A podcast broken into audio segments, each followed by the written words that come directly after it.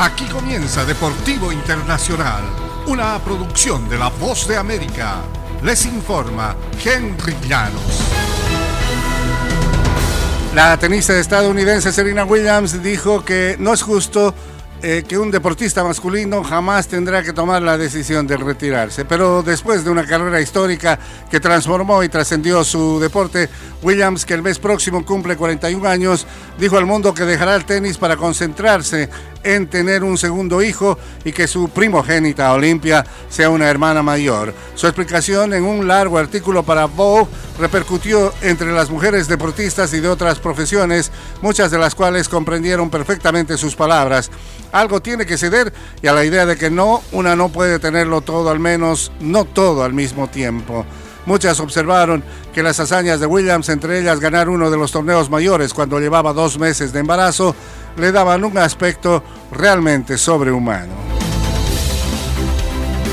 En el fútbol internacional, esta vez hubo solo dos goles y David Alaba anotó en el primer tiempo, Karim Benzema hizo lo propio en el segundo y el Real Madrid conquistó la Supercopa de la UEFA al imponerse el miércoles 2-0 al Eintracht de Frankfurt.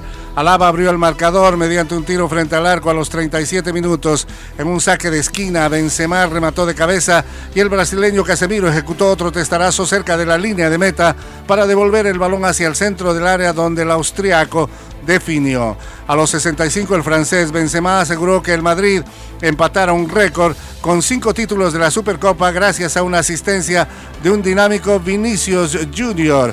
Fue el gol número 324 de Benzema con el Real Madrid para rebasar los conseguidos por el legendario Raúl.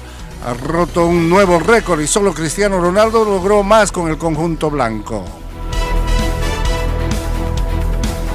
Y en el ambiente del Mundial de Qatar, el partido entre el anfitrión Qatar y Ecuador será finalmente el choque inaugural del Mundial al agregarse un día más a la competencia. La Copa del Mundo comenzaría un día antes de lo previsto, ya que la FIFA estudia una propuesta para permitir que los anfitriones se enfrenten a Ecuador el 20 de noviembre, según dijo la prensa asociada. La persona pidió no ser identificada por no estar autorizada a hablar sobre el plan. Faltan casi 100 días para el comienzo del torneo. Esta decisión podría tomarse esta misma semana por un comité formado por el presidente de la FIFA, Gianni Infantino, y los líderes de los seis eh, elementos confederacionales continentales de fútbol. Según una corta enviada, esta semana se podría confirmar esta noción. Y hasta aquí Deportivo Internacional, una producción de La Voz de América.